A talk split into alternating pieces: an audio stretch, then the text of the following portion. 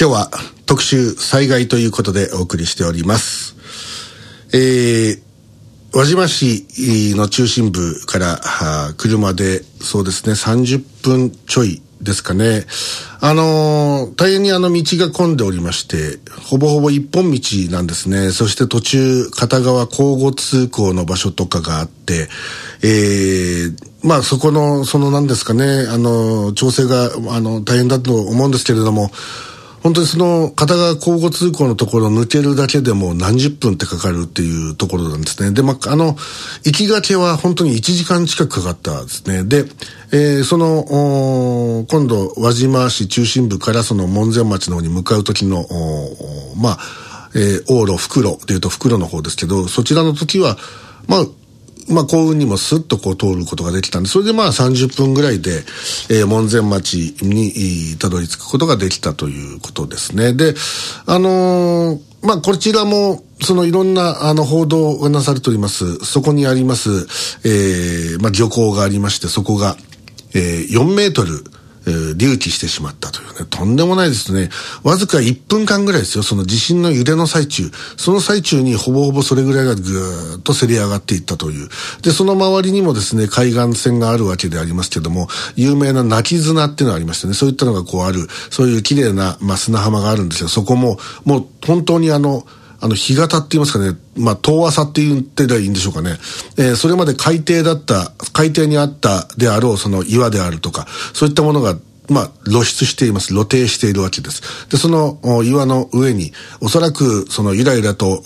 揺らめいていたであろうワカメであるとか、そういったものがもう干からびてそこに、今、もう干物になって張り付いていると。で、途中潮だまりとかがあって、そこに、例えば、サザエであったり、ウニであったり、おそらく海底でその元気に過ごしていたであろうその海洋生物が、まあ、かろうじて命を保っているというような状況。本当にあの、海岸線が遠く海の向こうまで伸びてしまったっていう、陸地が広がってしまったという、この、まあ、その情景、実際にあの、行って、本当にその、海のすれすれまで歩いて行ったんですけれど、やっぱりあの、本当すごいっていう一言しかないんですよ。こんなことがあるのか。まあ、あるのは理屈で分かってるんですけど、それをその、自分が生きている間に、それをはっきりと見ることができて、そこにその足を踏み入れて、そのかつて海底だったその場所を今歩いているっていう、その、なんだろうなって、これすげえなっていう、本当すげえなしか言えない。まあでも、そこによって、その状況によって、その周りにある漁港で、まあ、その漁業に、ええー、まあその従事していた、漁船であるとか、そういったものが、まあ、船が出港できない、もう丘の高いところにそこにもう鎮座しちゃっているわけで、それをまた海に持っていくっていうこと自体が、もうちょっと難しい。まあそういうような状況ですね。えっ、ー、と、この状況を見たところで、今度はですね、その、門前町、その門前町にはですね、これ門前というぐらいですから、これあの、目の前、本当にあの、お寺があるわけですけども、これが曹洞宗大本山総持寺というものでありまして、まあ、あの、関東地方の方、特にあの、神奈川県横浜にお住まいの方は総持寺というのはもう本当にあの、ね、身近な存在だと思います。で、えー、これが、その実は今から約100年前に、えー、この、門前町から、その、神奈川県横浜に移ったものだということなんですね。ですから本当はルーツはここにあったという、まあそういったことも含めて、その総持寺、えー、今から、えー、何年前ですかね、2007年ですね。えー、2007年ですから、もう、えっ、ー、と、10、16年ぐらい前ですかね、えー、の、えー、に起きた地震。これもですね、で、え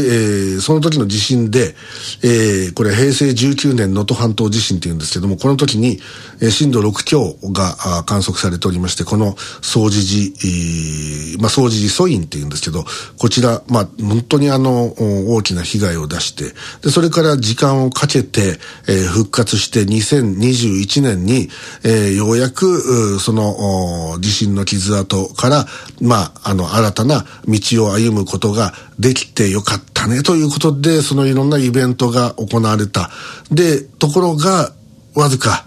まあ1年かそこいらで、えー、この2024年、えー、この令和6年と言われておりますが、能登半島地震が発生いたしまして、まあ、その、再びこの、掃除時の、掃除時素因の、様々な、えー、ものが壊れ落ちてしまっておりました。それも本当に近くまで行って、えー、拝見することができたわけでありますけども、まあ大きな石灯籠が倒れ、そして、あのー、石畳がですね、本当にあの、粉々になって盛り上がる。はい。で、よくあの、お見渡りっていうのをあの、聞いたことあるかもしれませんけども、あの、えー、湖の氷が凍っていって、それが膨張することによって氷が割れて盛り上がってくるっていうそういう様があるってことを聞いたことがあると思いますけども、それに近いような感じで石畳が本当に粉々に割れて盛り上がっているという、そういう状況。で、その先に、えー、朱塗りの太鼓橋があるわけですけども、その欄干も落ちて、本当にこれ、大丈夫なんだろうか、このままもう人は当たれないんじゃないだろうかって思うような。で、まあその中で、その古くからある、その、まあ、えー、楼門であったり、そういったものは比較的頑丈なんですかね。まあそれはその威厳を保っているという、そういう、まあところも見て、えー、うん、これは本当にあの、この一つのその町の伝統文化というものが、まあ、う、まあ本当にその傷ついてしまった、そして傷ついて、えー、時間をかけて、それをこう、なんとか、まあ、復旧したところでもう一発来たという、まあ、さすがに地元の方々も、本当に、なんて言ったらいいのかわかりませんけど、もうこれ、もう一遍やる気力が出るかどうかっていうふうな、そんなことをおっしゃる方もいたようです。まあ、本当にですね、あの、小さな町で起きた、この大きな地震というものが、まあ、大変な、その、惨状を、こう、呈しているということでありまして。で、まあ、これについては、詳しくは、この後 C 枠で、えー、ゆっくりとですね、地元の方にお話を伺うことができました。えー、で、やっぱ、あの、実際に、その災害というものにあって、本当に現状、今それで戦ってらっしゃる方なわけでありますけども、その状況、やっぱりあの、私も、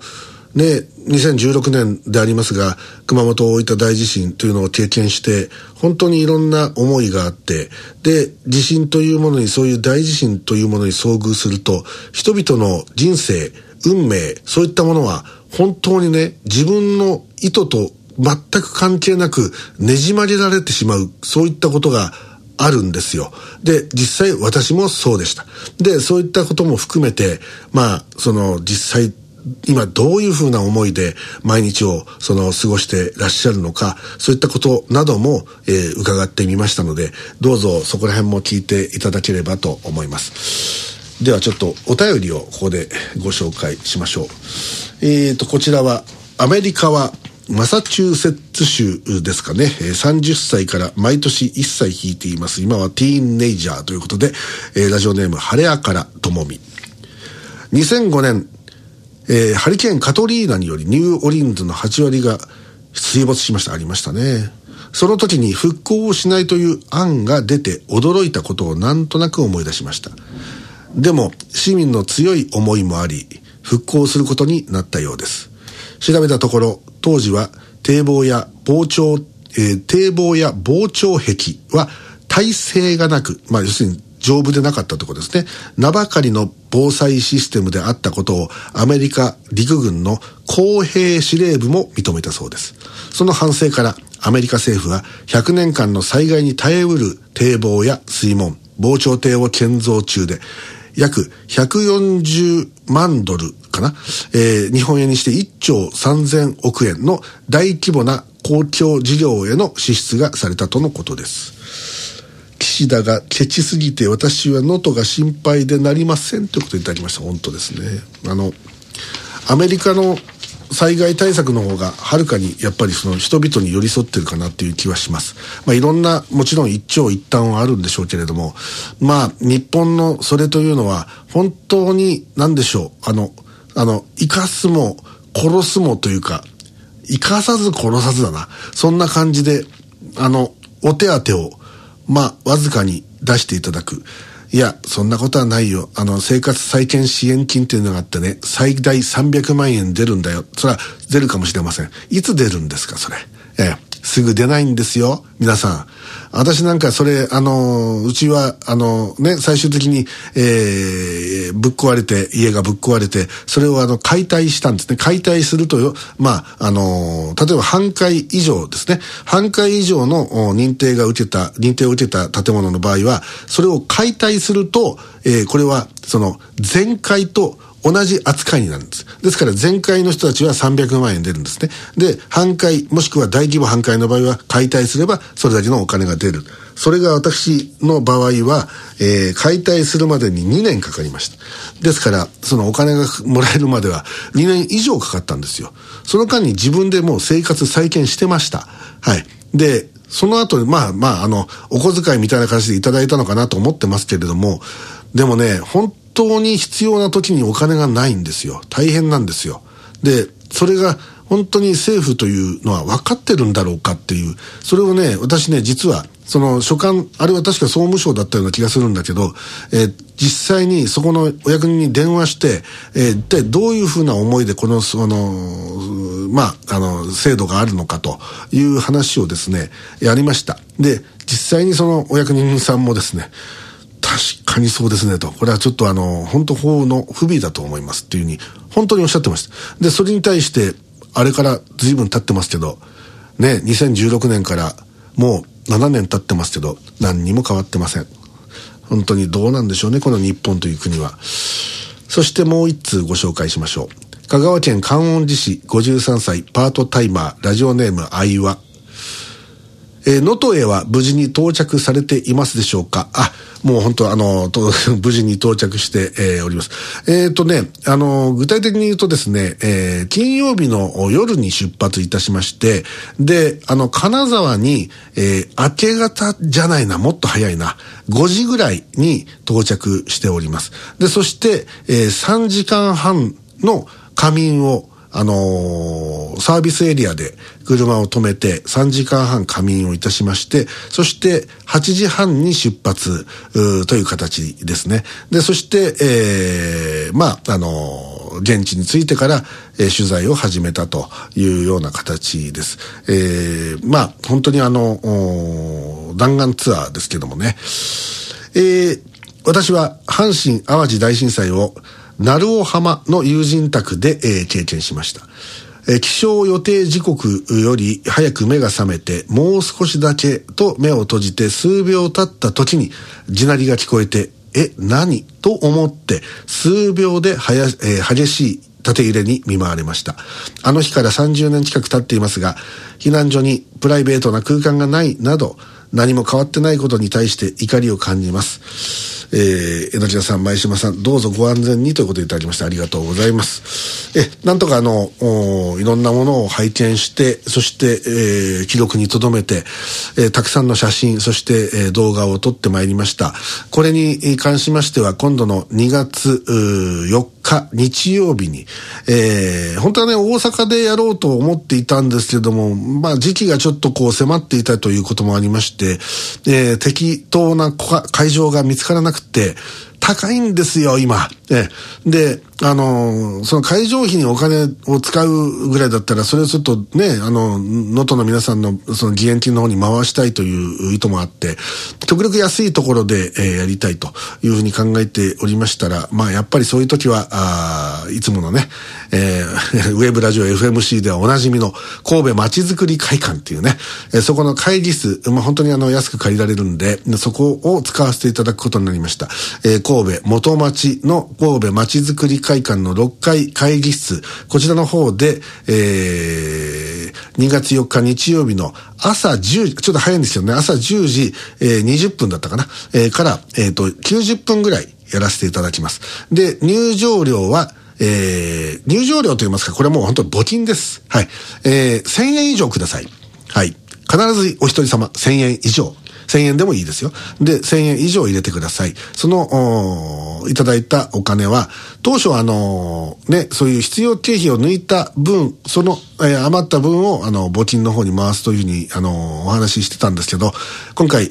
えー、会場費は、えー、えのき塾から、えー、捻出するということで、まあ、えのき塾がスポンサーという形になっております。なので、えー、皆さんからいただいたその募金は、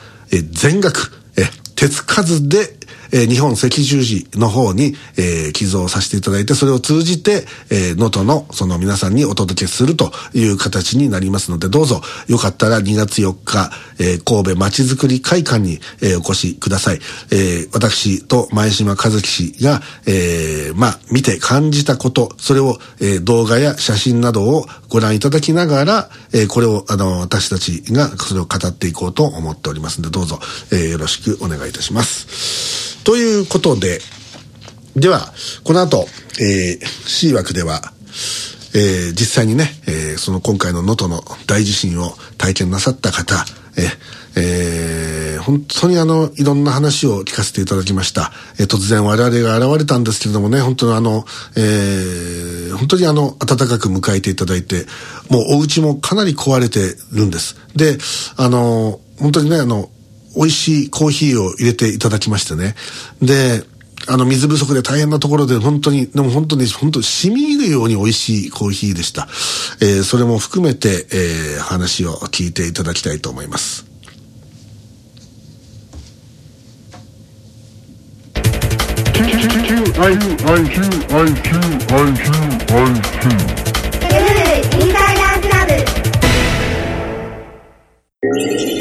最近気分がめいっていて。一日中変な声が聞こえるんです。気がつけばいつも踏切に立ってるんです。悩み大き現代人の強い味方。心の病にベストフィットの病院ができました。駅から3分スピード神経クリニック。自殺志願の方通りの予備軍の皆さん出ます出します抗うつ剤大量投与が自慢のスピード神経クリニックにぜひご相談を。世界のファッション玉金。